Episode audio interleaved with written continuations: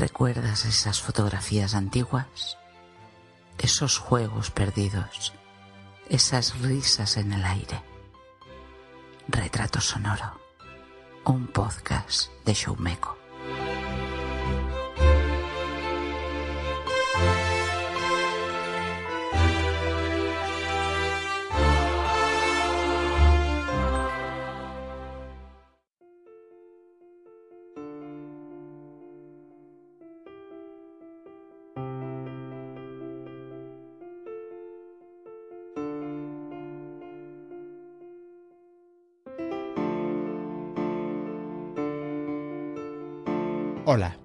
Estás en el retrato sonoro Danny, be sure to wear some flowers in your hair.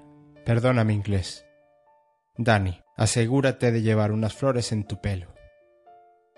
En el anterior episodio de Retrato Sonoro, el de Roberto y el soldado de Hoth, me dijiste que lo que yo no consiguiera no lo hacía nadie, ya que sin apasionarte el mundo de Star Wars conseguí que lo escuchases. También me dijiste que era imprescindible ese capítulo, como lo eran los anteriores. Me contaste que rebuscas en tus fotos porque quieres venir y contarme recuerdos que consideras puedan saberse. ¿Sabes que puedes escoger una película? ¿Sabes que puedes escoger una canción?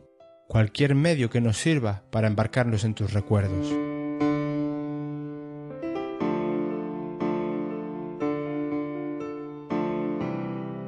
Luego publiqué mi primera postal sonora un audio más corto, en un nuevo formato en este universo llamado retrato sonoro. Audios cortos que cubren una necesidad particular de contar, de responder, de recordar en primera persona. Estuvo esta primera postal dedicada a Adrián, y créeme, me lo pedía el cuerpo. Me dijiste de ella que se notaba mi impronta en lo que tocaba, que era una gran postal dedicada a una gran persona, Adrián. No hay ni que dudarlo seguirán estas postales. Hoy estamos con Daniel, Dani, un catalán que vive en Estocolmo y que un viaje a San Francisco le cambió la vida mucho para bien y un pelín para mal, que de todo hubo. Pero si Daniel está en retrato sonoro, es para contar todo lo positivo que hubo y cómo le marcó su estancia en la ciudad. Su día a día, experiencias, para qué estuvo, que se encontró una persona inquieta, viajera, en un relato lleno de movimiento activista, movimiento laboral, movimiento sentimental. Muchas de las cosas que te cuenta también lo puedes escuchar en su podcast Haciendo el Sueco, donde a modo de diario personal narra su día a día en un país como Suecia, de alguna cosa más que para eso es un diario, y donde alguna vez ya ha hecho una aproximación a su vivencia californiana. Encuentras hoy el principio y el final de muchas cosas para Daniel, todas con partida y regreso en San Francisco. Encuentras reivindicaciones sobre derechos, matrimonios igualitarios, paellas, gimnasios, softball, casinos, trabajos audiovisuales, su profesión en la actualidad. Y saldrá en la conversación un documental en el que está ahora trabajando. HIV, Uncovered Treating Stigma, VIH al descubierto, tratando el estigma algo en lo que podrás descubrir a un Daniel Aragay que está poniendo más que el alma y que seguro necesitará de algún cable por parte de muchos, un apoyo en el que todos podremos intervenir cuando llegue el momento y de lo que puedes estar pendiente si te informas en su página hivuncovered.com, en su blog o en su podcast de reciente creación en el que habla de ello.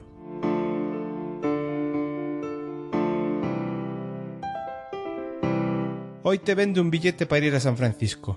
Felipe y Merche pilotan el avión que te acerca hasta allí. Ana y Rosalía te recogerán en el aeropuerto para llevarte a tu hotel de estancia y Emilio Souto, de Loureda, te pone la música que acompañará a tu viaje. Subamos al fallado, a la guardilla de los recuerdos de Dani y viajemos con él hasta California.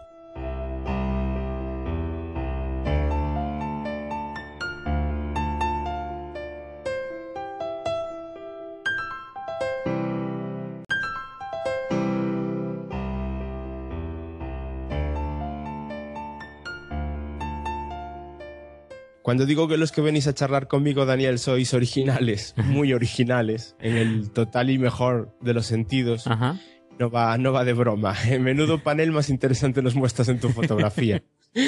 Si tuvieses que hacer una descripción general de lo que puede ver el o la que nos escucha, ¿cuál harías? Pues es una especie como de eh, collage con los mejores recuerdos, o al menos aquellas cosas que quiero recordar. Eh, o echándole una mirada a la pared, pues pueda recordar ciertos momentos, eh, sensaciones, historias que viví en, en un tiempo eh, bastante intenso y además muy limitado en el tiempo. Bueno, voy a preguntarte una cosa porque jugamos con un poquito de ventaja. Bueno, solo un poquito. Hacemos un poquito de trampa, ya sabes, en, porque no todas de las conversaciones que se oyen por aquí es improvisado, lógicamente.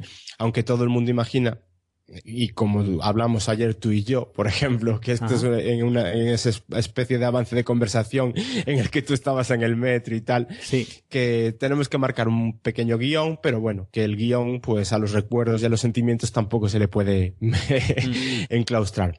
Pero es que hay dos elementos en este panel de recuerdos tuyos que no forman parte específicamente de esa estancia en San Francisco de la que nos vas a hablar más adelante. Ajá, sí. Eh, están un poco entroncados o relacionados con ese momento vital. A ver, mm. ¿cuáles serían y, de qué se trata? A ver, una, una cosa anecdótica más que otra cosa es el, la entrada que hay del uh, Royal Albert Hall, que es, es una entrada que sobre el 80 cumpleaños de John Williams famoso mm, eh, compositor y director de orquesta que hizo bandas sonoras como por ejemplo Star Wars.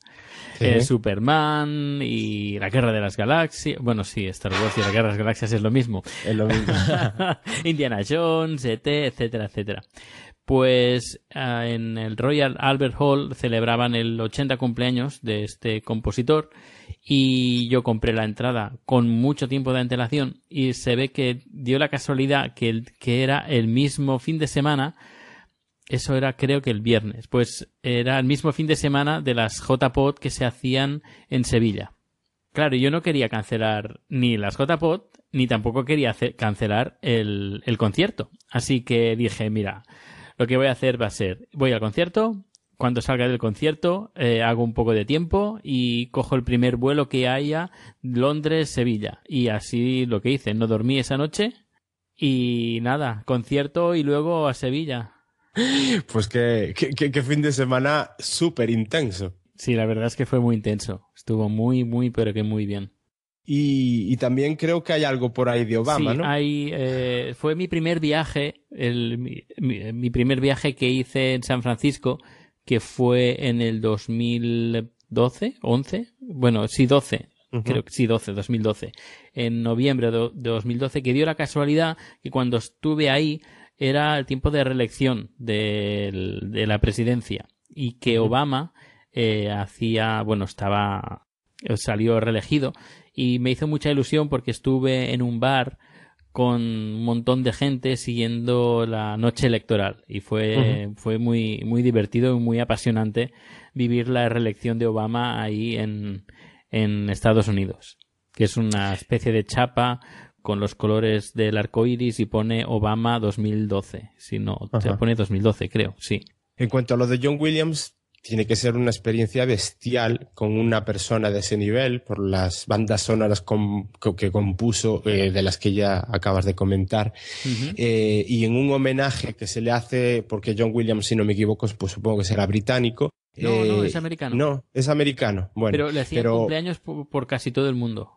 Ajá, eran, eran, fiestas de cumpleaños a, a, un hombre, bueno, que ahí es lo que te quería de comentar, que es un hombre que está tan asimilado a la cultura casi eh, a nivel colectivo mundial. Es decir, es un hombre que, que con, con, sus composiciones ha hecho que todo el mundo lo conozca y todo el mundo sepa de quién hablamos, ¿no? Eso tiene que, supongo que el estar allí en ese momento y con esa, ese nivel de emotividad que estará encargado ese tipo de actos, tiene que ser una... Sí, fue, increíble. Además estaba...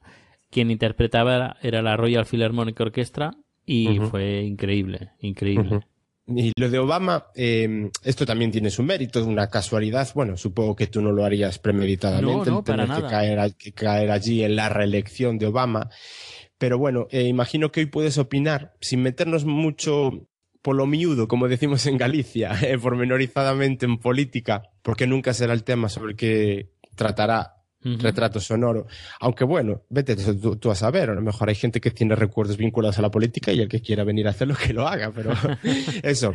Tú puedes opinar de manera breve, así, mm, así a pincel, una pinceladita. ¿Qué expectativas tú crees que se crearan con Obama en, el, en aquel momento, o más bien más atrás, en su primera elección?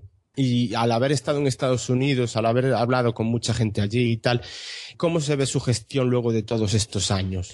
Pues la verdad, Perdona, y por supuesto, no digas nada que te pueda comprometer, que creo que vuelves a San Francisco de aquí a poco, no vaya a ser. Bien poco, bien poco. Pues no, no, no. La verdad es que la gestión que ha hecho Obama en Estados Unidos ha sido impecable en todos los aspectos. Ha bajado la deuda, ha hecho ya devolver varios, por ejemplo, ha terminado con dos, dos guerras así abiertas que tenían luego ha bajado el precio del crudo, ha subido la bolsa, se ha, se ha recuperado. En todos los niveles ha mejorado Obama, eh, tal como lo dejó el, el señor Bush. Hijo, la verdad es que la gente que estaba ahí apoyando a Obama y muy bien, la verdad es que muy, muy, muy bien. Yo, en el tiempo que estuve ahí, que me sentí ya, bueno, ya iremos contando la historia, pero que me sentía como uno más de ellos, como un americano más. Ahora sé que por lo que acabas de comentar, estuviste anteriormente en Estados Unidos, en este viaje en el que coincidió con lo de la reelección de Obama en noviembre del 2012.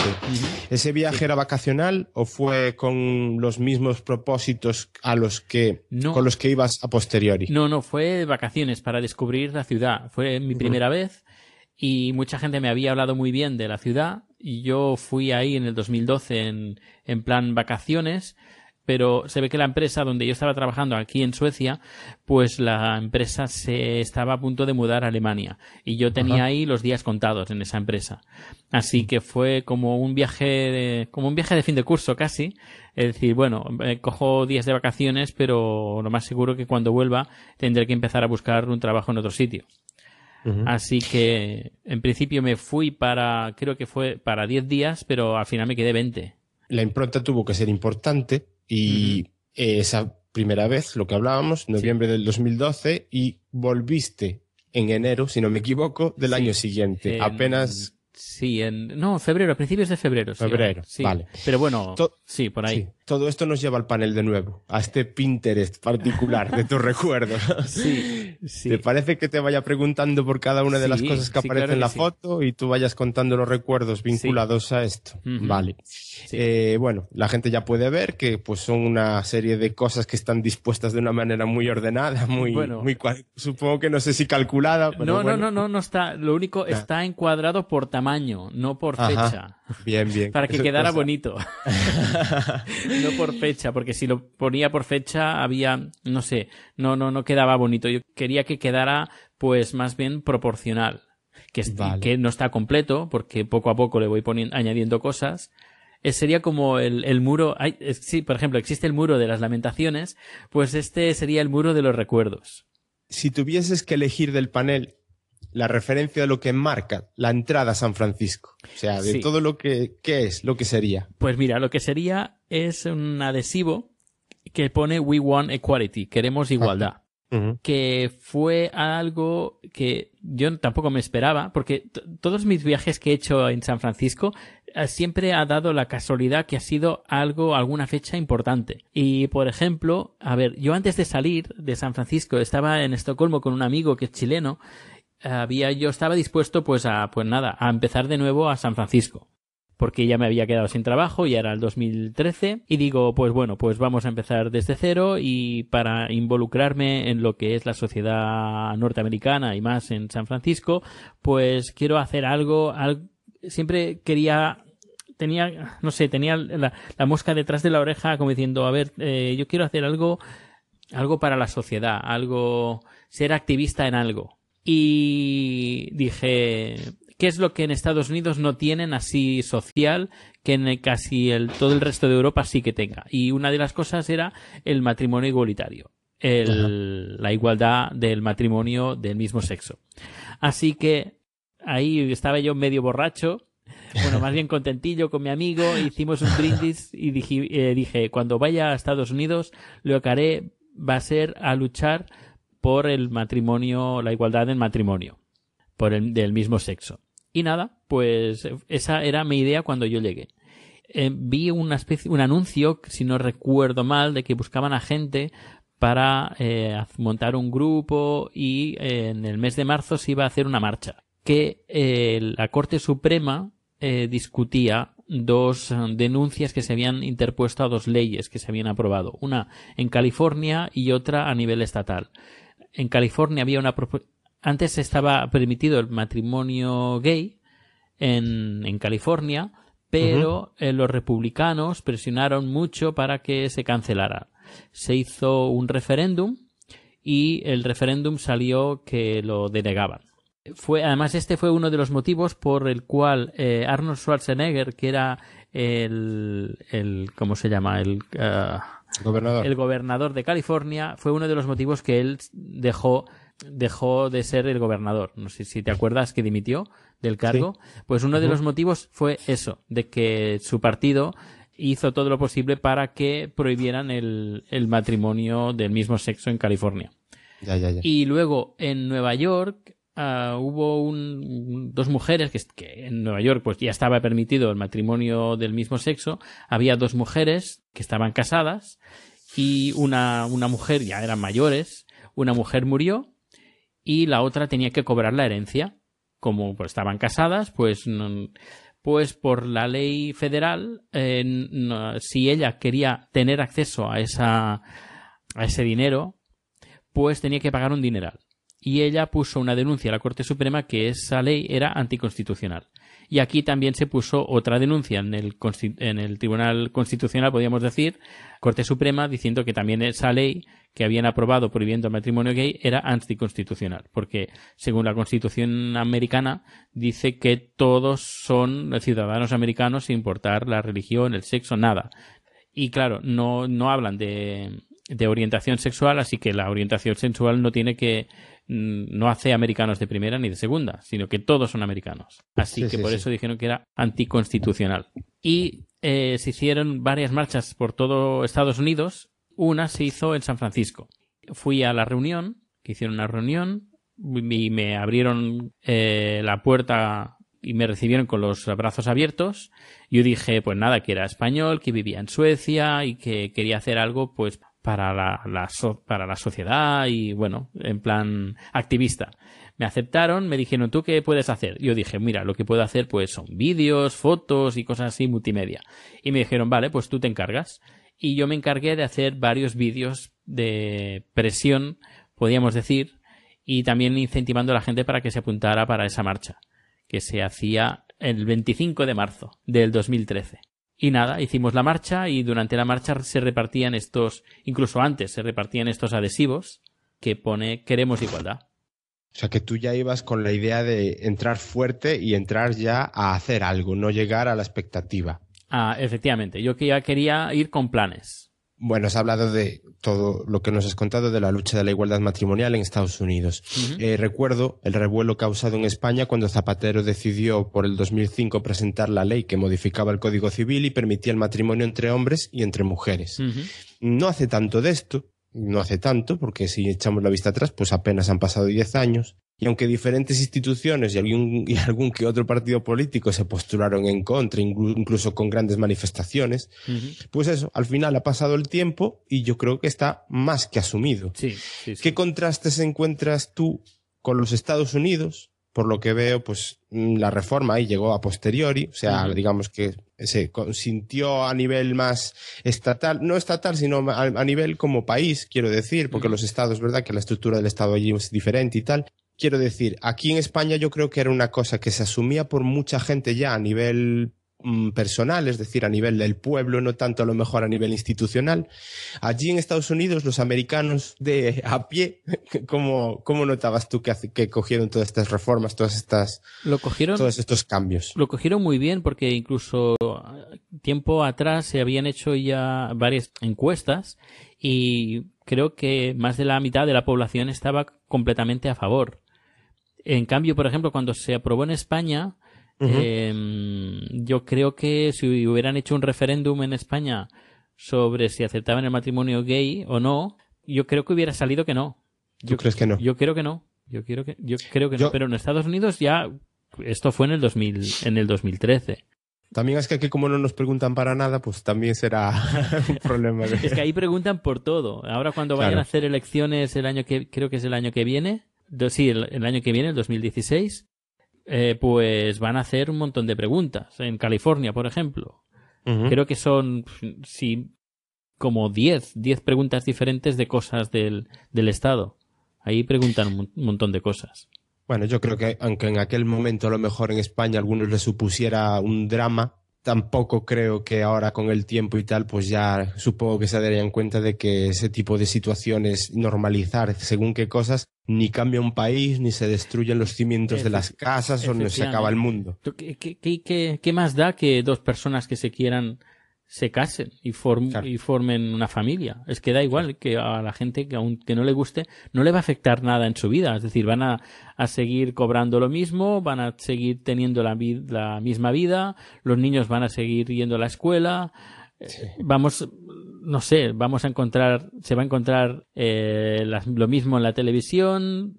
Es decir, que y vas a, y se va a hacer más feliz a la gente. Supongo que luego de todo este aterrizaje, digamos, de llegar y ponerte ya con estas movilizaciones y participar activamente en este tipo de, de, situaciones, viene el día a día en San Francisco. Cuéntame un poquito cómo se vive en una de las ciudades más importantes, en uno de los países más desarrollados del mundo. Sí, a ver, mira, yo, yo por ejemplo, claro, tú hablas de San Fran uno habla de San Francisco y habla de Silicon Valley, que, que está muy cerquita, donde está Apple, eh, Facebook, Twitter, Google, está todo ahí, y te imaginas, aquí las conexiones de Internet deben volar, ¿sabes? Y que deben ser súper baratas. Pero luego te das cuenta que no, que por ejemplo Suecia, le Suecia a nivel conectividad le da mil patadas, a, menos a, a donde yo estaba, San Francisco. Le da mil, pero mil patadas en precio, en velocidad, en accesibilidad, en, en infraestructuras, en todo. Pero sin contar eso, pues bueno, uno se tiene que acostumbrar a lo que tiene. Y pues nada, pues eh, por ejemplo en, el, en, la foto pues se puede ver el ticket mensual uh, del metro que pone Clipper, que está, que es de color azul, que es la tarjeta del metro, que es así como digital, eh, bueno, eh, que la acercas al, lo cargas con dinero, o si no, haces un abono de, mensual. Bueno, está una tarjeta de, del metro y del, del bus. Luego, pues estaba yo en la calle Castro y muy cerquita al lado había una tienda de ropa que, que pone Body en la tarjeta. Eh, gente muy, muy simpática, muy agradable. Luego estaba, claro, yo tenía que hacer vídeos y me tenía que hablar con gente y todo. Y me presentaron a un señor que se llama eh, Charles, que es una tarjeta, aparece como una, una tarjeta de visita. Y hay como un hombre con una cámara de fotos. Y es un señor que estuvo al lado de Harvey Milk que Harvey Milk, bueno, se hizo una película que se titula Milk, que además creo que ganó un par de Oscars, si no recuerdo mal, que es sobre la vida de Harvey Milk. Y este señor en, ya en los 60, creo que eso fue en los 60, 70, era amigo de Harvey Milk y se encargaba de, de filmar. Era como yo, ¿sabes? Sí, sí. Que estaba ahí filmando y grabando. claro, yo lo hacía en vídeo y él lo hacía en, en cine, en Super 8. Sí, sí. Pero era, como, era como yo. Me hizo mucha gracia encontrármelo en un Starbucks y me lo presentaron y me dio la tarjeta y muy bien. La verdad es que mm. muy majo. Sobre todo, eh, supongo que lo, todavía te daría especial ilusión conocer a esta persona por, eh, digamos que tu entrada a San Francisco con esas movilizaciones y ese tipo de, de, de, cómo te involucraste a nivel activismo y tal para conocer sobre todo una persona que estaba muy vinculado a, a ese movimiento aún muchos años atrás. Sí, me hizo, me hizo especial ilusión encontrarme a este señor y que fuera una persona tan uh próxima Al pie.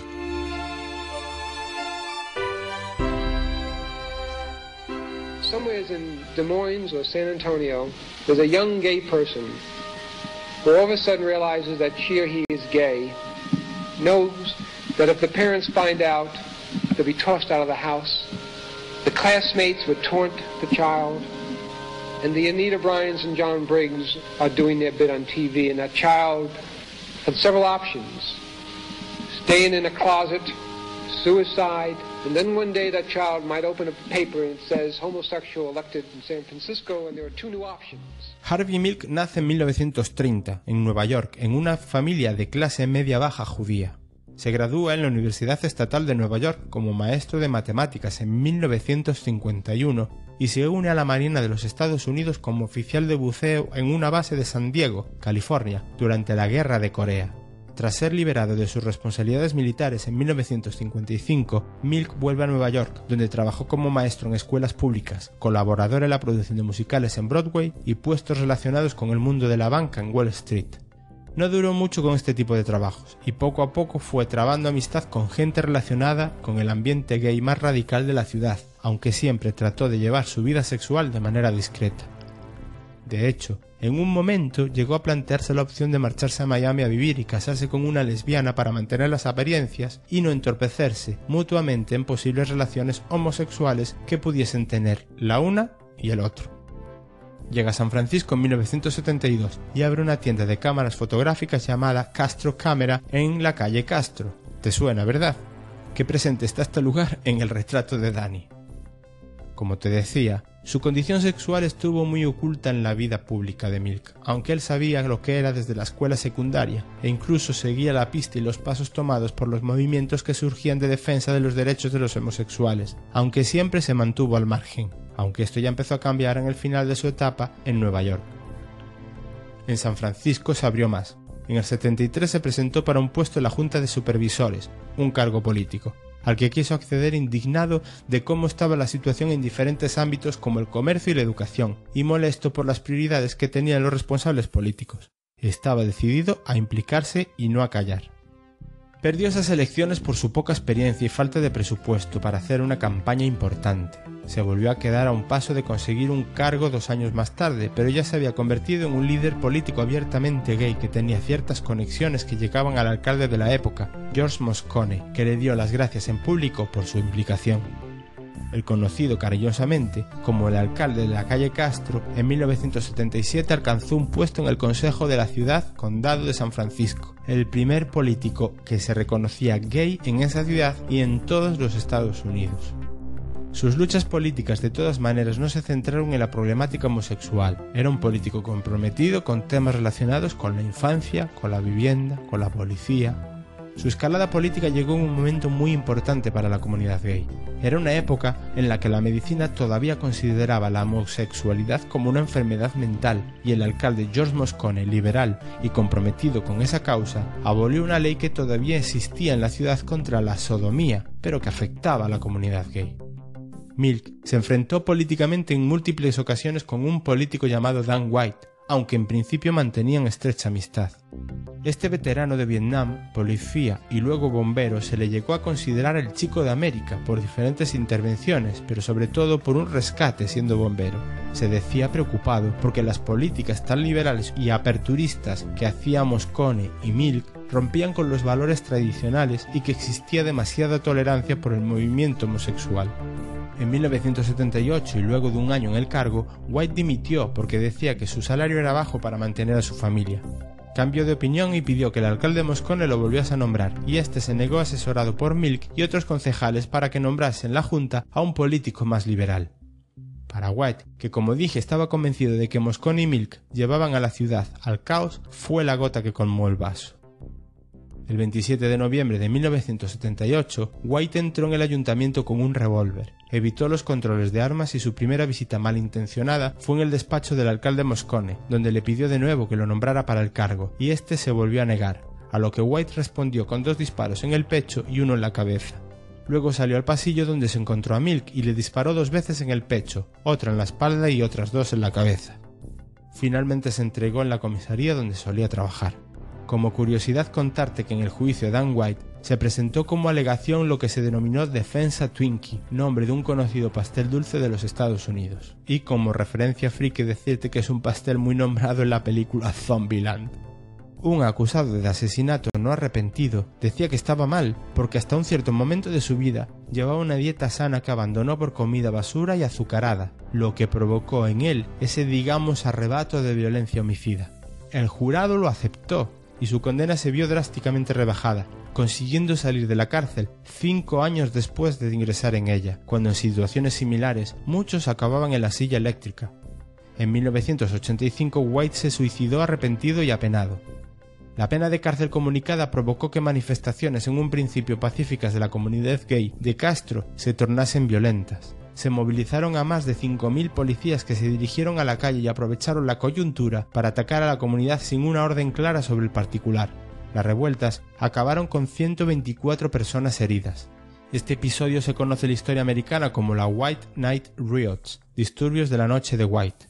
En los años transcurridos desde el asesinato, el legado de Milk ha inspirado numerosos libros, documentales y películas donde se nos dibuja un Milk líder y pionero. Y como te comentó Dani, en 2008 Sean Penn lo interpretó en la película biográfica Milk, por la que terminó ganando el Oscar en 2009 al mejor actor por su interpretación del político. Luego tengo, tenemos aquí la tarjeta del gimnasio, cuando iba al gimnasio, en San Francisco, muy cerquita también de casa eh, que pone Fitness SF. Luego hay como una especie como de, de moneda de, de, madera que pone 6, a ver que lo veo, 4440 Castro, que era, es un bar que tú a veces pues te daban una especie como de moneda de, madera y tú dabas eso y te daban una bebida a, cambio, por ejemplo, si te invitaban. Luego hay otro que pone 2 por 1 un cupón de 2 por 1 de color azul, que es también de otro, de otro bar, de la calle, muy cerca de la calle Castro. Y nada, pues los fines de semana, pues quedar con los amigos, tomando una cerveza, eh, o tomando un cóctel que, bueno, muy, la, la hora feliz, la happy hour. Luego, por ejemplo, hay una tarjeta que pone Cache Creek, que es de color marrón y negro, que es de un, pone además mi nombre, además Daniel Esteban.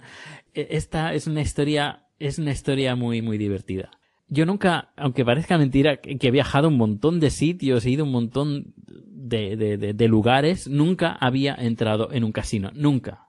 Nunca. Porque es, es algo que no, no sé, nunca me ha llamado eso de ir a un casino. De, eh, los juegos del azar no me gustan, no sé. Tengo un amigo en San Francisco que me dijo, mira Dani, que eh, hoy si quieres te voy a estar todo el día contigo y te voy a llevar a sitios y tú me dices que él tiene coche y hoy te voy a hacer de guía. Yo, vale, pues nada, estuvimos eh, paseando un poco por, uh, por San Francisco y luego me dijo, ¿quieres ir a un casino? Yo, vale. Dice, está un poquito lejos. Digo, bueno, y era ya por la noche y me llevó a un casino. Un casino que está como a tres horas conduciendo en coche. Llegamos como a la, la una de la madrugada o algo así. Y nada, estuvimos ahí eh, jugando, yo no quería gastarme nada. Él estuvo jugando él, yo más bien mirando. Eh, en las máquinas tragaperras ganó 600 dólares. 600 dólares. Y yo le dije, ya está, vale, déjalo. no juegues más, has ganado. creo que se había gastado, tenía 100 dólares para gastar.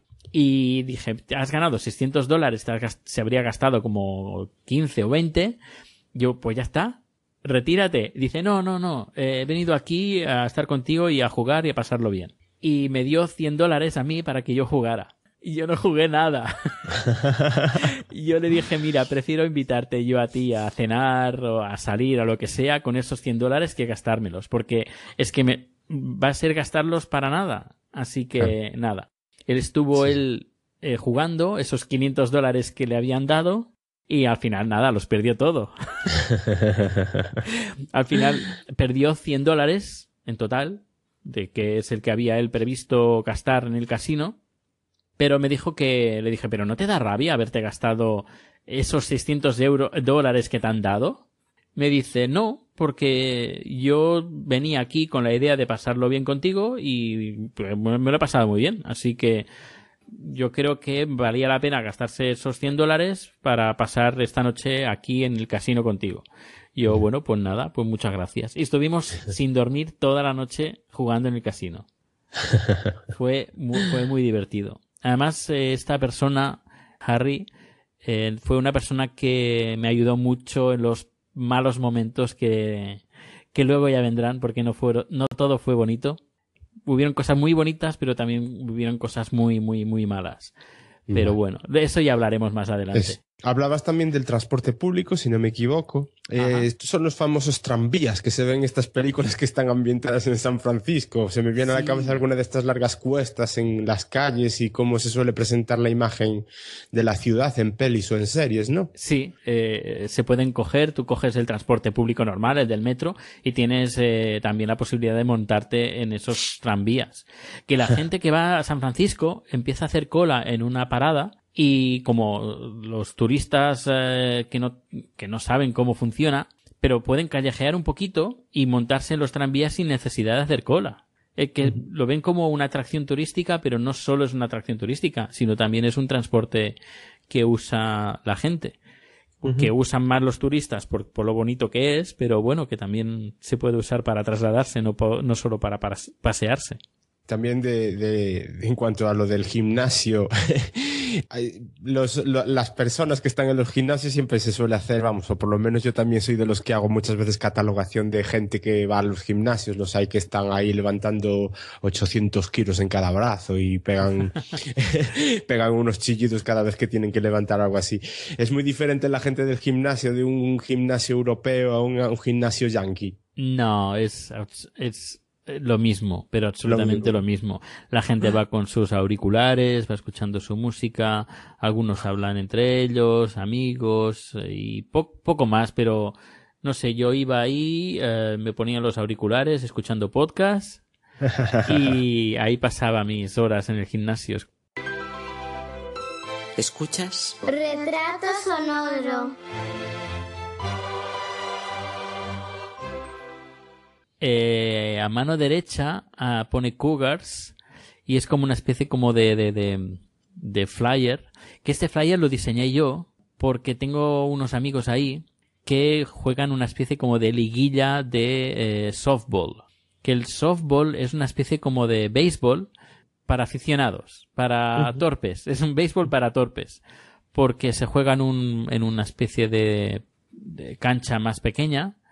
Luego la pelota es como cuatro o cinco veces más grande. Es decir, Ujú. que así más fácil de darle con el, con el bate. Eh, las normas, las normas son muy, muy, muy s- similares al béisbol.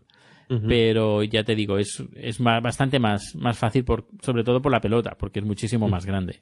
Ya. Y nada, Acu- ¿Acudiste a más eventos deportivos que al softball? no. O sea, No. pero la referencia que tendrás la misma referencia que yo, me refiero a nivel de ver, pues, partidos de béisbol, a lo mejor, no verlos, no pararte, porque yo tampoco me pararía a ver un partido de béisbol, sinceramente, pero bueno, el- el- la idea que siempre existe sobre los deportes americanos, generalmente, quitando un poquito el baloncesto, es que suelen ser deportes muy pausados, muy Sí. tranquilos, no, Eh, nada, muy aburridos, nada ¿qué le puedes movidos ni intensos. Ya, ya lo Sí. puedes decir. Al menos es, sí, es bastante aburrido. Lo que yo hacía, me, pues me llevaba mi cámara de vídeo y la cámara de, del iPhone hacía fotos. Y poco, Ujú. ya está, es lo que hacía. Y y los veía jugando y ya está. Y me pidieron que hiciera un flyer porque iban a celebrar el final de temporada.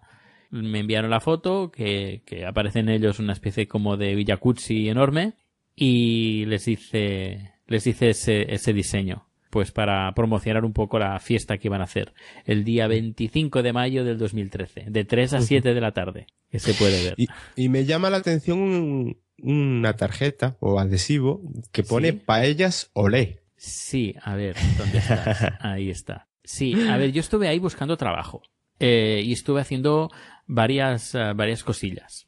Eh, intentando. Estuve a punto de entrar en Apple, en Cupertino, pero cuando me pidieron el número de la seguridad social, pues dije, no, yo no tengo número, o sea, me lo tenéis que arreglar vosotros. Y claro, me Ajá. dijeron, no, no, es que necesitamos a alguien ya, eh, porque el proceso es bastante largo. Ujú. Así que me fue bastante difícil. Luego conocí a una chica que tenía una- un negocio eh, haciendo paellas para eventos, que se llamaba Paellas Olé. Mm. Y nada, pues ella, pero tenía muy pocos eventos. Tenía como uno a la semana o dos a la semana a lo sumo. Y claro, a ver, una persona no puede vivir con un evento a la semana haciendo paellas. Pero bueno, pues quieras o no, pues bueno, hice mis, mis paellas ahí para 30, 40 o 50 personas. Hice creo que cinco o seis paellas. No, no, no, no más. No más. Pero, Pero bueno, estuvo la- muy divertido. Y, y para ponerte eh, a, atreverte a sentarte, o sea, no a sentarte, pero no, porque no podrías sentarte a preparar una paella de 30 o 40 personas. No, Quiero no, decirte que algún bagaje previo tendrías antes de ponerte a hacer una paella. eh, Para, pa- primero, atreverte a hacer una paella para mí ya es complicado, pero para hacerla para 40 personas ya tiene que ser la repanocha. Entonces, algo sabrías preparar de antes y, Sí, o una sí, experiencia previa, ¿no? A ver, había trabajado en Estocolmo en un restaurante eh, de tapas, de cocinero, que fue eh, mi primer trabajo. Claro, pues, y también por otra parte me ha gustado siempre cocinar. Que también he de decir que yo no soy un cocinero profesional, pero al menos eh, lo intento. lo intento. Y vaya, creo que se me da bien porque si no, eh, no me hubiera contratado. Y me, me hizo pasar una prueba que para mí fue bastante difícil y que salí, además me quedé sorprendido de lo que, de lo que había hecho. Me pidió que hiciera una arroz a banda. El arroz es bastante complicado si no tiene los ingredientes eh, frescos y que sabrosos. Y tuve la suerte de que encontré marisco fresco, encontré los ingredientes geniales, perfectos, y me quedó el arroz a banda que yo le decía, uy, qué bien me ha quedado. Luego lo pensaba que no tenía que haber dicho nada de eso, porque pa- parecía como si nunca hubiera hecho un arroz a banda, pe- que tampoco era cierto, pero el, el mejor arroz a banda que había hecho en toda mi vida. Y me quedé alucinado.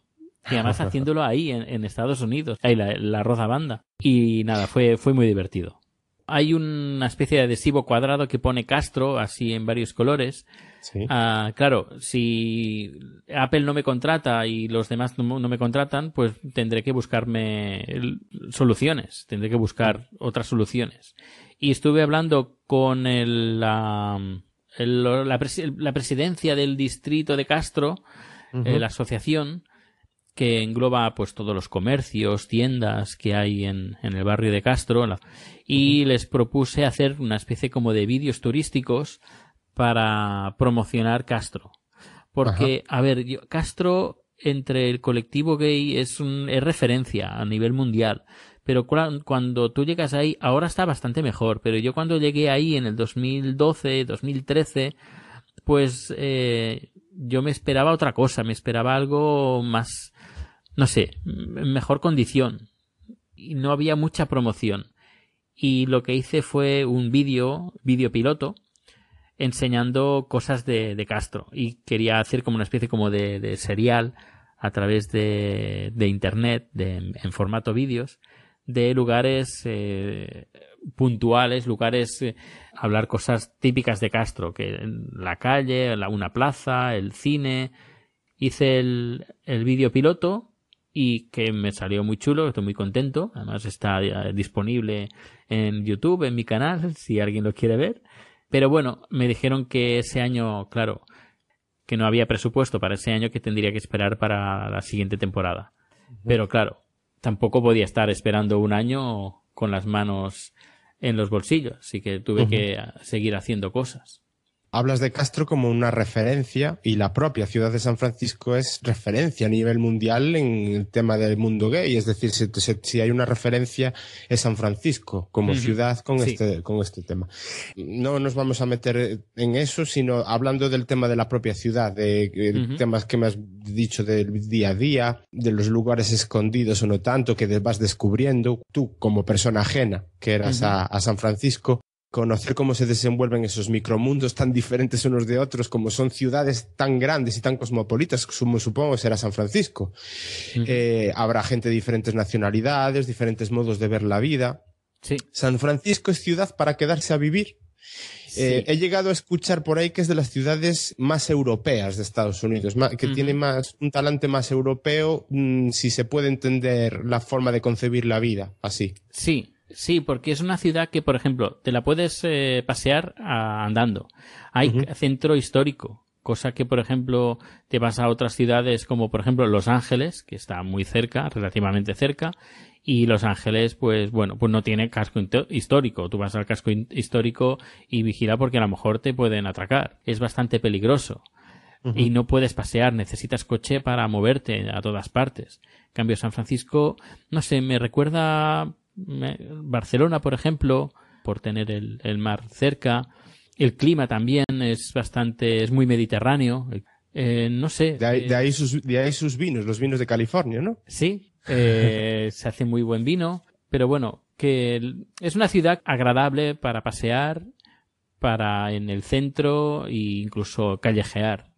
Cosa que, por ejemplo, Dallas, esto ha estado en Dallas y en Dallas pues como que no puedes callejear. Eh, Tienes que coger el coche para ir de un, de un lado a otro. son ciudades muy grandes que hay los centros comerciales está todo muy diseminado. En cambio, San Francisco, pues eh, está todo más centrado. Si miramos un mapa de San Francisco, está como en una especie de península y está rodeado por, por el mar y por el hay una especie como de lago a mano derecha, decir, que no, no puede crecer, tiene que ser para, para el sur, pero en el sur también hay, monta hay montañas. Es como Barcelona que está rodeada también de montañas y mar, pues San Francisco es bastante parecido. Eso hace que la ciudad esté así condensada en lo que es la ciudad de San Francisco y puedas pues tener esa sensación de que es una ciudad más europea. Nota al pie.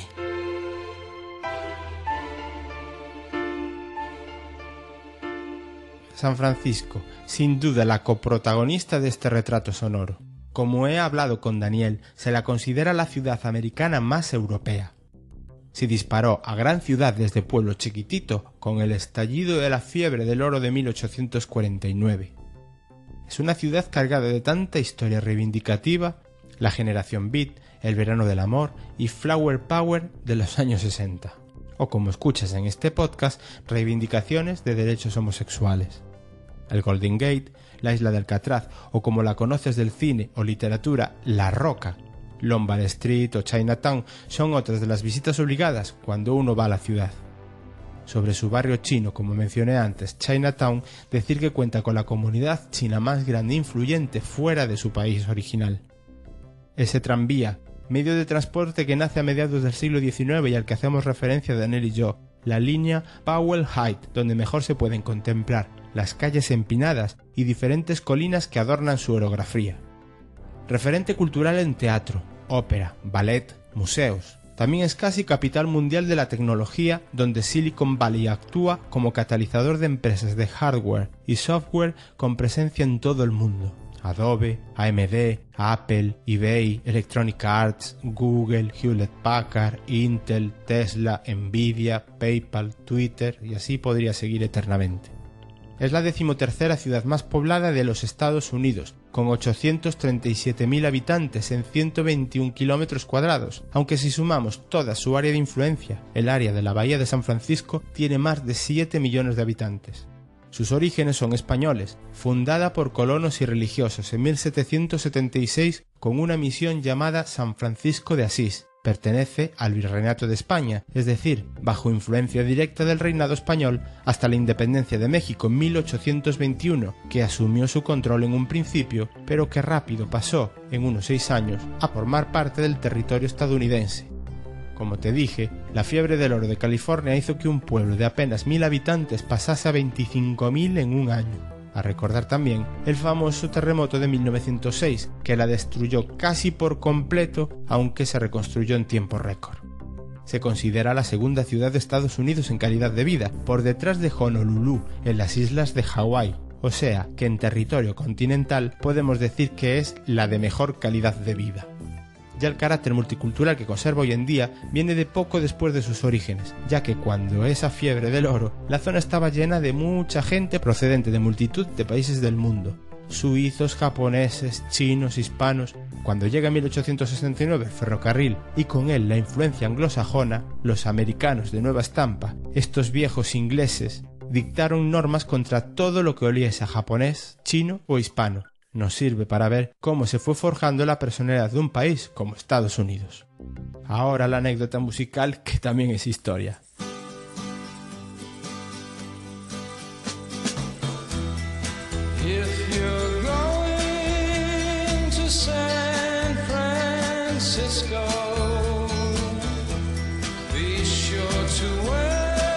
Esta canción, San Francisco, de Scott McKenzie, se convirtió en el himno oficial del Flower Power de la época, del movimiento hippie en el año 1967. De ahí que haya elegido el nombre del podcast sobre este capítulo de Dani, Be Sure to Wear Some Flowers in Your Hair, el asegúrate de llevar flores en el pelo.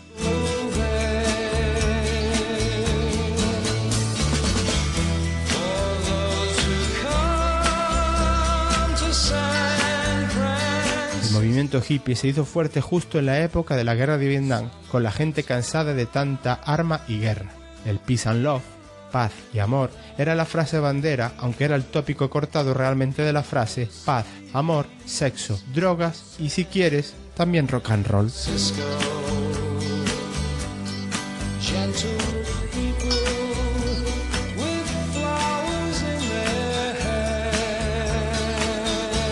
La canción sale de un festival de música pop en Monterrey en 1967, al que iban a acudir The Mamas and the Papas, Simon and Garfunkel, Grateful Dead, Janis Joplin, The Animals, The Who, Jimi Hendrix y tantos y tantos otros. ¿A qué te suenan? Miles de hippies de todo Estados Unidos acudirían y las autoridades de Monterrey, muy preocupadas por todo lo que se les podía venir encima, hablan con John Phillips de The Mamas and the Papas para que componga una canción que llame a la paz, a la concordia y a la tranquilidad. Se pretende que la gente se dirija a San Francisco al ser una ciudad mayor, más cosmopolita, capaz de asumir esa confluencia de gente y que solo se acercasen a Monterrey para los conciertos. Phillips, el autor del tema, no puede cantarlo. Digamos que tiene mucho lío con la organización del evento. Y le pide a Scott Mackenzie que lo haga. Un tipo descalzo, flores en el pelo. Vamos, ideal para esa imagen hippie. Ensayan una tarde, graban y en cuatro días está a la venta siendo un hit mundial en tiempo récord. Scott no había grabado una canción en su vida y se convirtió en artista mundialmente conocido y considerado luego un gran gurú del Flower Power del movimiento hippie.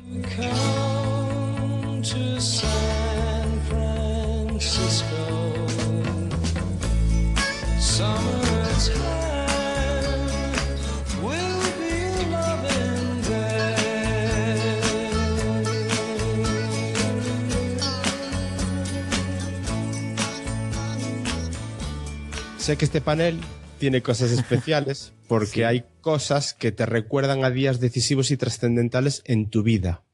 Sí. Háblame, ¿qué hay de ello? Tú mismo. Eh, sí, a ver, durante este tiempo eh, estuvieron, la cosa se fue complicando todo poco a poco.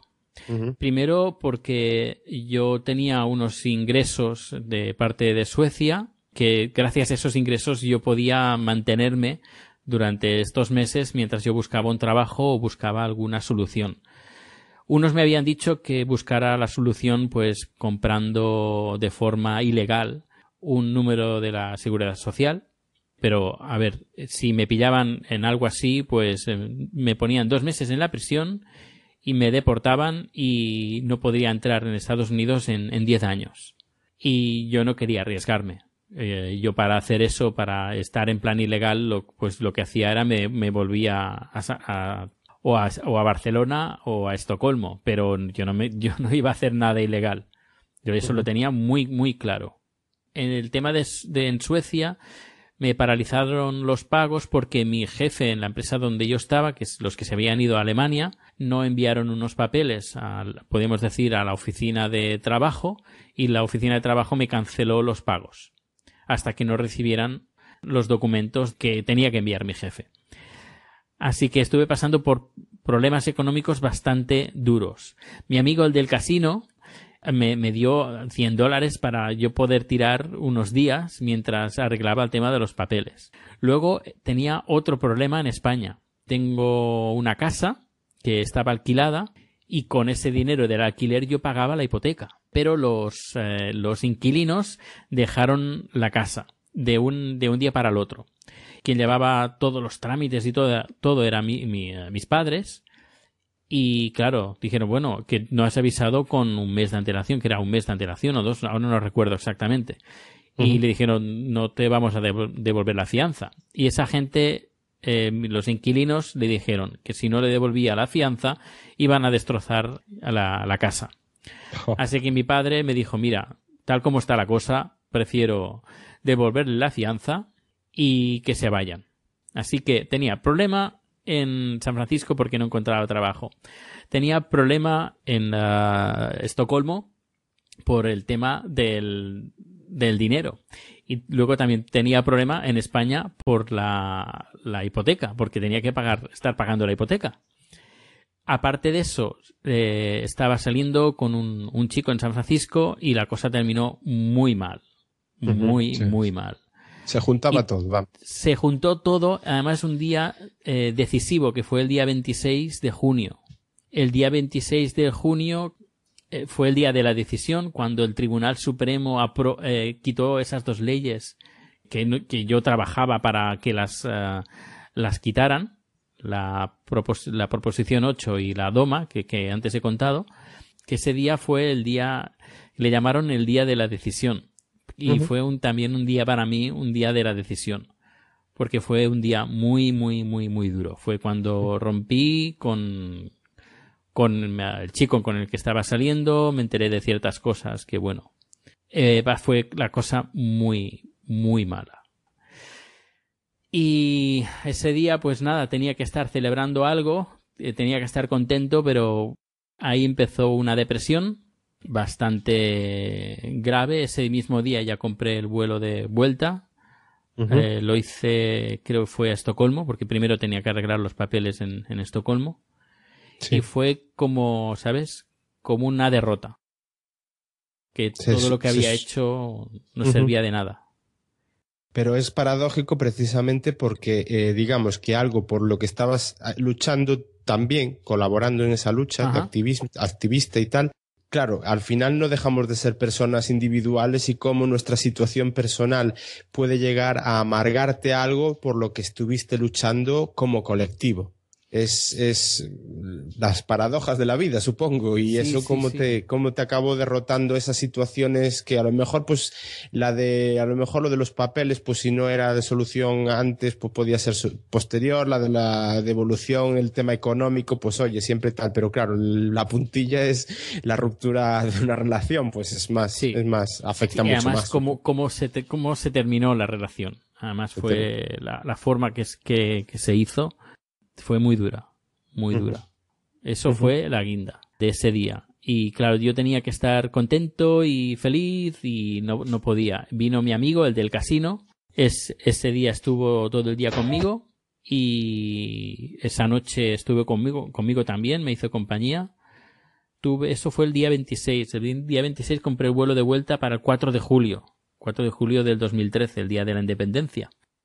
Y durante esos días, otro amigo estuvo conmigo todos esos días y acompañándome. Y esos días dije, mira, estos pocos días que me quedan aquí, al menos a disfrutar un poco, lo poco que puedo disfrutar, lo poco que, siento para disfrutar, es lo que haré. Alquilé un coche y me acompañó y fuimos a la zona de los viñedos. Estuve conduciendo, estuve también conduciendo, cruzando el, el Golden Gate. Eso fue increíble. Eh, y bueno, al menos meter eh, algo de alegría al cuerpo eh, ante la, la presión que estaba teniendo en ese momento, por todas partes. Por todas partes. El, el impulso entonces para marcharte de San Francisco eh, fue toda esta concatenación de cosas que, que estás contando. ¿Querías romper con esa situación definitivamente? O, por ejemplo, ya tú es verdad que tienes una vida hecha en Estocolmo y el que te escuche en el podcast de Haciendo el Sueco, pues lo sabe, ¿no? Pero mm, ¿te ataría algo para volver a San Francisco de nuevo a intentar de nuevo una vida allí? Ya no, ya no, direc- directamente no. Tengo muchos amigos, tengo más amigos en San Francisco que en Estocolmo. Estocolmo aquí llevo seis años. Pero los amigos que he hecho en San Francisco son amigos que están durando y van a durar. Pero el tema del el día a día, la vida y todo, pues no. De momento necesito estar aquí. Necesia- necesitaba volver y, y recuperar un poco mi zona de control, mi zona de seguridad porque tal como estaba en ese momento, pues no, no me sentía con, con ánimos de, de absolutamente de nada.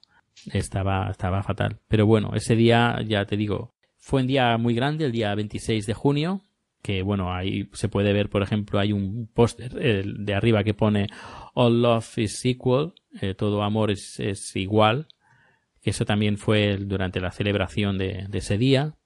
O, por ejemplo, hay un- una chapa que pone eh, Ignite a Revolution de Madonna. que también fue de ese mismo día.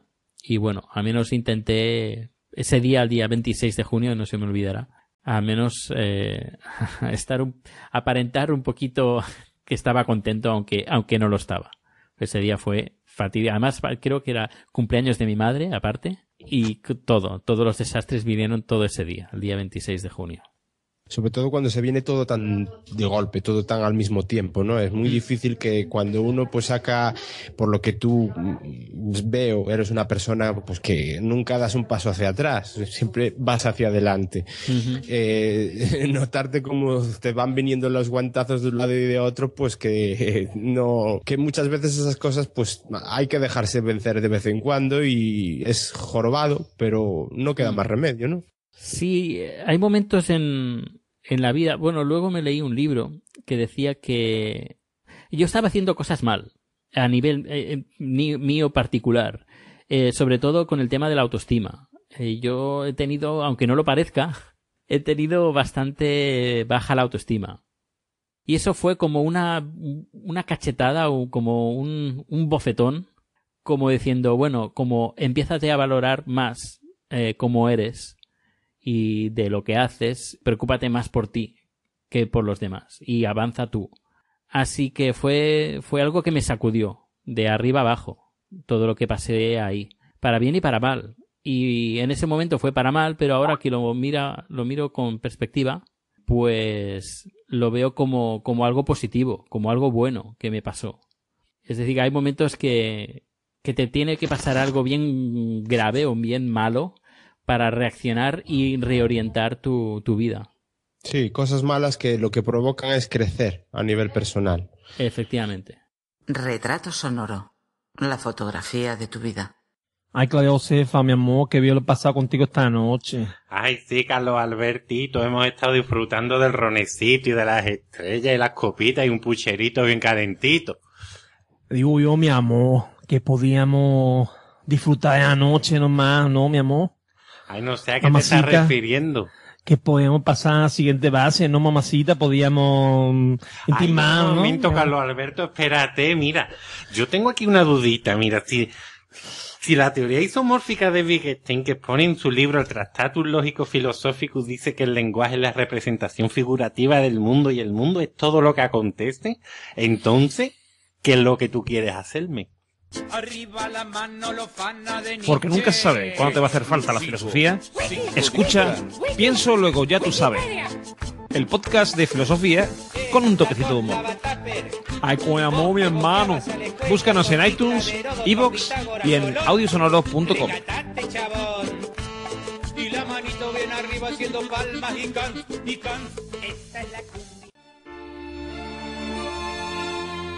Mientras tanto...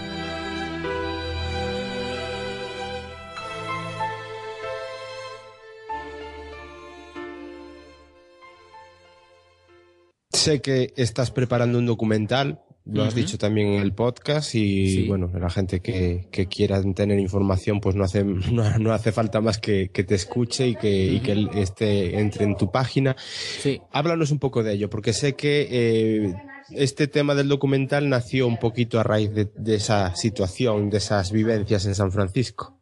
Efectivamente, efectivamente. Quería eh, hacer algo un poquito de algo más de multimedia. Ya cuando estaba ahí haciendo los vídeos para esa asociación quería hacer un documental y pero no encontraba un tema con el con el cual yo me, me sintiera um, capacitado o no sobre todo no, no solo eso sino que tuviera los contactos suficientes como como para para poder hacer algo interesante novedoso y diferente hablando con amigos y con un montón de gente al final decidí eh, hacer un documental sobre el, sobre el VIH, pero desde un punto de vista diferente, porque, por ejemplo, eh, en San Francisco en los 80 eh, hubo una, bueno, un gran, un gran problema, el, el, todo lo que fue el VIH, el SIDA, porque no había ningún, ningún tipo de medicación, los médicos no sabían qué era lo que estaba pasando. Ya me, me contaron que la gente ahí con estas, con estas palabras, lo, van a sonar duras, pero con estas palabras me decían, aquí la gente en los 80, los gays aquí morían moríamos, decían, moríamos como moscas. Es más, hoy, por ejemplo, he hablado con un con un chico que, este, que forma parte del coro gay de San Francisco, que van a estar en el documental, les voy a hacer una entrevista. En, eh, se fundaron en los años 70, finales de los, de los 70. Me dijeron que han muerto de su grupo 300 personas del SIDA. 300. Sí, alucinante. alucinante. Pero luego, con las cosas que yo veía, con las cosas que me contaban y todo, me di cuenta de que hay mucha información que la gente de la calle eh, no, no, lo sabe. Los medios ya no, no hablan de, de los, por ejemplo, de los últimos avances sobre el VIH, que es la infección con más recursos económicos y con más investigación que se está haciendo hoy en día, incluso más que el cáncer. No sé, yo me contaban cosas que yo me quedaba alucinado. Luego dio la casualidad que tengo un amigo que está en, en Holanda, trabaja en un laboratorio y adivina que está investigando, y VIH.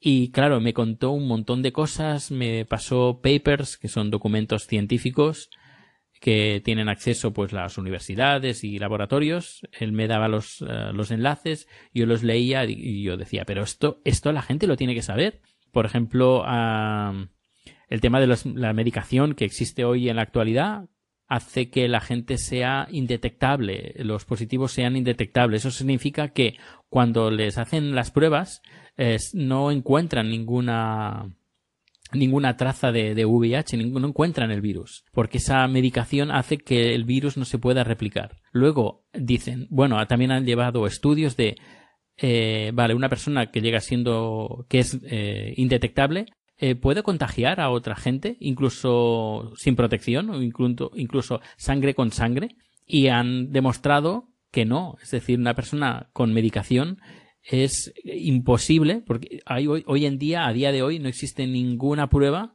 de que una persona indetectable haya infectado a otra persona. Nada, cero. No, hay, no ha habido ningún, ningún tipo de infección. Y te hablo de esto y hay un montón de cosas más que se saben sobre el VIH que la gente desconoce. Y eso hace que el estigma aún siga existiendo. De, uy, no me toques si tienes el VIH o uy, qué miedo eh, uy, uh, por ejemplo, eh, lo que, difícil que es, por ejemplo, para un positivo tener pareja que no sea positiva. Es que me vas a contagiar, es que es un vivir, es un sin vivir. El... Y claro, eso ya no es como los 80 o los 90. Es decir, ha cambiado muchísimo. Pero claro, tú luego miras documentales, miras películas y todos te recuerdan los 80, los 90, gente agonizando en el hospital, muriendo. Y esto ya no pasa. Y claro, mi documental es enseñar eso, enseñar esta nueva faceta que los ni los medios ni, ni, ni, a nivel a nivel de televisión y cine están mostrando. Precisamente esa, esa, esa, esos avances médicos en los que ya la cosa pues, se, ha convertido, entre comillas, en, en, una enfermedad más bien crónica, más que en una enfermedad mortal. ¿Puede ser lo que haya provocado que mm, ya no esté de moda hablar de SIDA? Ah, sí, yo creo que no está de moda porque ya no es drama. Como no es, no es drama, no vende. Y como no vende, ¿por qué vamos a hablar? Y es, es triste, porque a pesar de que no se venda, a pesar de que no sea una noticia que pueda tener connotaciones morbosas, pues hay mucha gente, mucha, más de la que nosotros nos podemos imaginar, te voy a dar un dato. En Barcelona, un 20, aproximadamente un 20% del colectivo gay es seropositiva. 20%, es mucho. En Londres está rondando el 25%.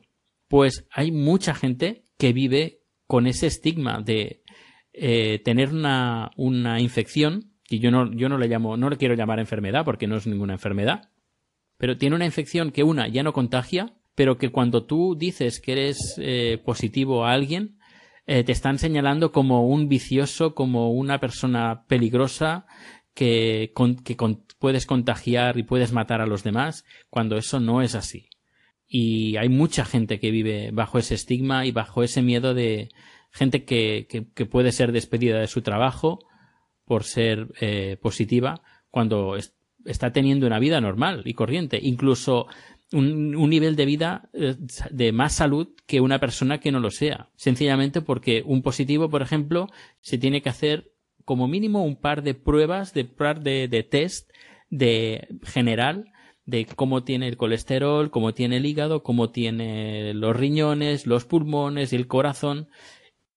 Leí un chico que se contagió a, cuando tenía 19, 20 años, hicieron pruebas y le detectaron que tenía, tenía un, un inicio de cáncer.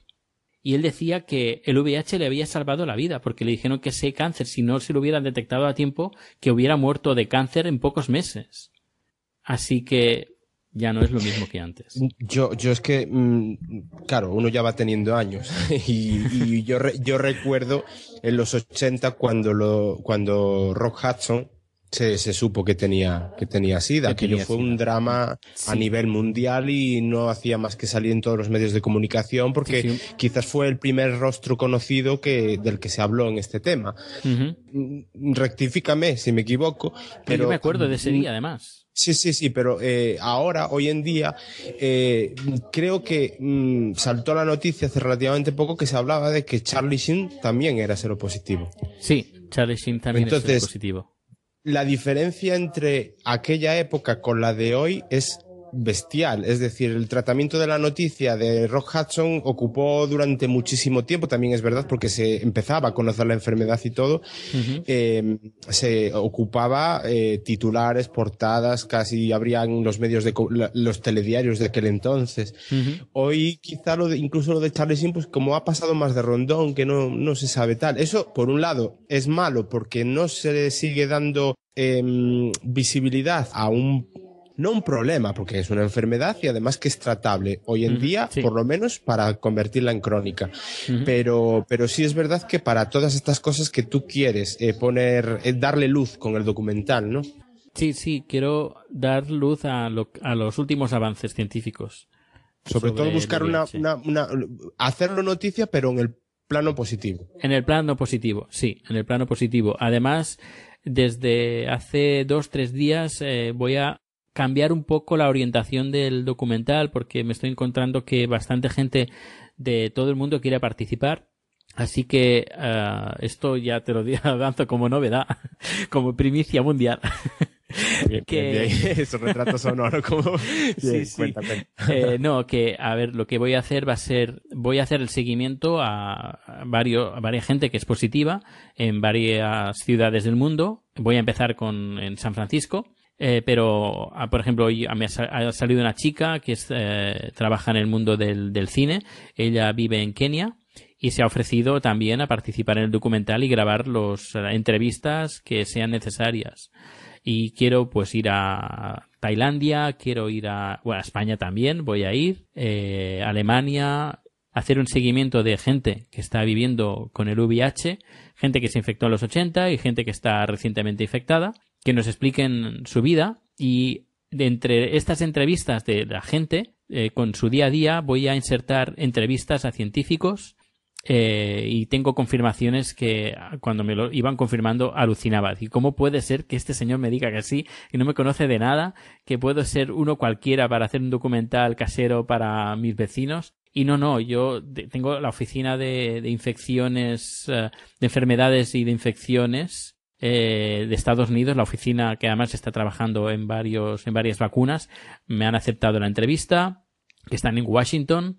Luego tengo un doctor que trabaja en, en- en bueno, es el director de Irsi Casa, de la Casa, que está en, en, en Badalona. Eh, ellos también me ha confirmado eh, la, la entrevista. Está trabajando en tres vacunas. Y bueno, una, una doctora del Karolinska Institutet, que es el hospital aquí en Suecia, que además son los que dan el premio Nobel de Medicina. Es decir, que me han confirmado unas entrevistas tan, tan alucinantes que digo, bueno, esto lo tengo que tirar para adelante. Aunque me está costando, ¿eh? No es fácil, ¿eh? No es fácil. No, supongo que la cantidad de recursos que tendrás que destinar será importante.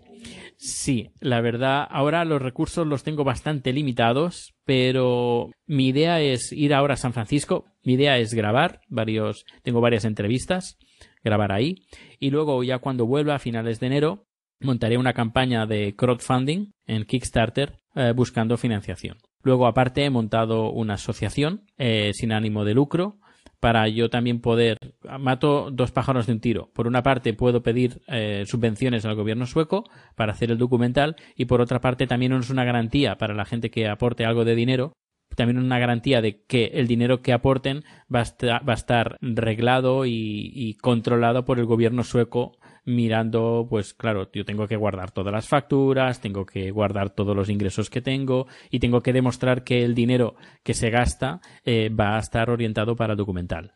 De verdad, eh, yo espero que tengas toda, toda la suerte para poder llegar a conseguir el dinero que te hace falta. Está claro que los contactos y las entrevistas están más que visto por lo que estás contando, que lo tienes todo súper planificado, súper organizado. Y el día que lo tengas ya todo hecho y, te, y puedas llegar a alcanzar el eh, que te puedan dar un Oscar al mejor documental. Pues mira, no estaría mal, ¿eh? Podré decir que ya me hizo ilusión eh, poder tener este retrato sonoro contigo, pero bueno, imagínate tú después decir que he tenido un retrato sonoro con alguien que ha ganado un Oscar. y puedes decir, yo tengo el, el, documento sonoro de Dani cuando estaba empezando, justo empezando a hacer el documental. Claro que sí, claro que sí. Además, a, día, a días, visto ya de empezar a hacer entrevistas y cosas. Sí, sí, porque no, Para... no he empezado nada de entrevistas. Para acabar esta conversación, ha habido cosas que te he escuchado hoy eh, ya también las había escuchado en Haciendo el Sueco, eh, porque hablas mucho de tu día a día. Bueno, pues eso, te escucho y veo a un Daniel mm. comprometido, luchador, inquieto, pero no puedo dejar pasar un papel tuyo que es el de Daniel Viajero. Yo soy convencido de una frase de Mark Twain que seguro hemos leído en algún muro de Facebook alguna vez y la voy a leer para no equivocarme porque quedaría mal. y es viajar mata los prejuicios y la ignorancia. Por ello un criterio amplio de la gente y la vida nunca será alcanzable si nos sentamos en nuestro rincón del mundo. Las realidades de cada país se viven en cada país, eso está claro. Pero viajar te da un plus de conocimiento, bagaje personal, que te hace tener una visión más completa de las cosas. Yo por lo menos lo considero así. Posturas como nacionalismo, racismo, homofobia. Cuanto más te abres al mundo y más visitas, más incomprensibles son este tipo de posturas, ¿no crees?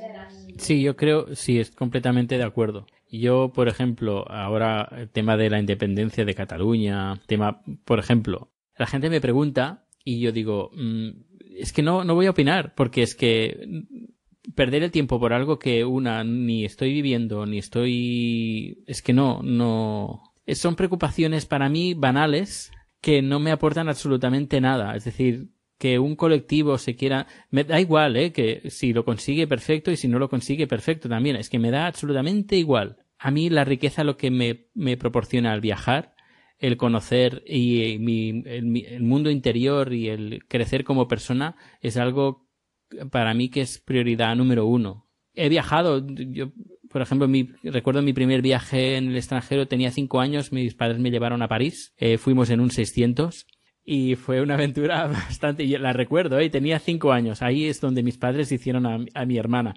Los bebés vienen de París, pues mi hermana vino de París, pero eh, literalmente. Eso no lo puede decir todo el mundo, ¿eh? No, no.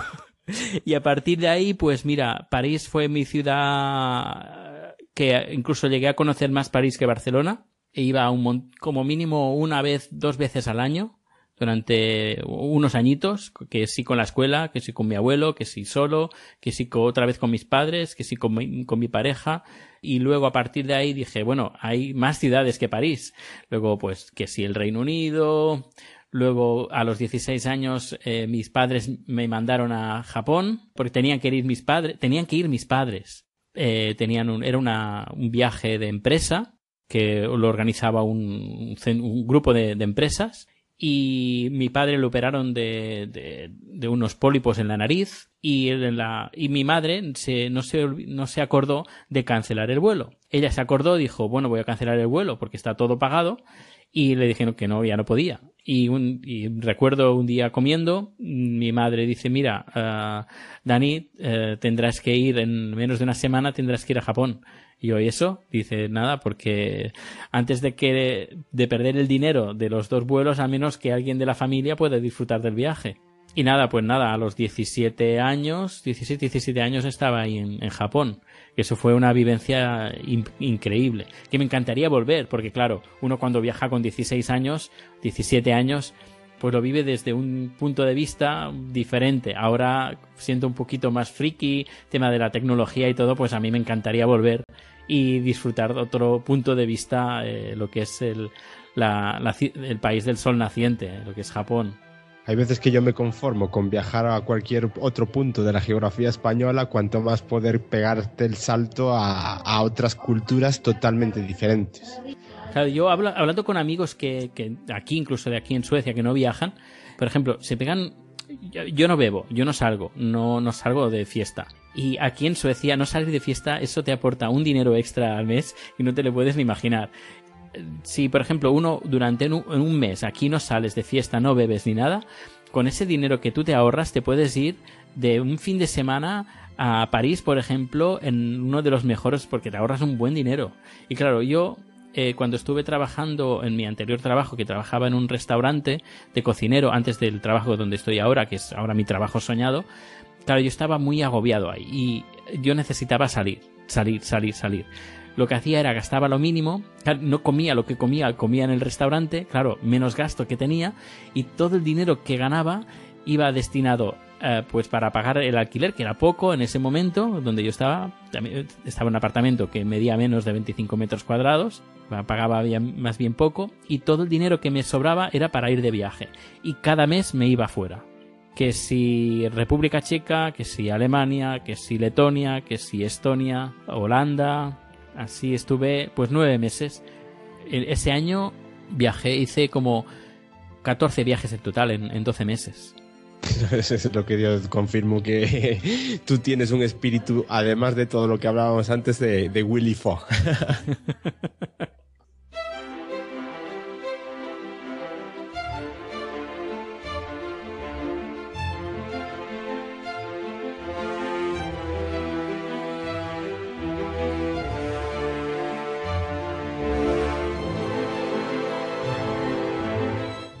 Has escuchado Retrato Sonoro,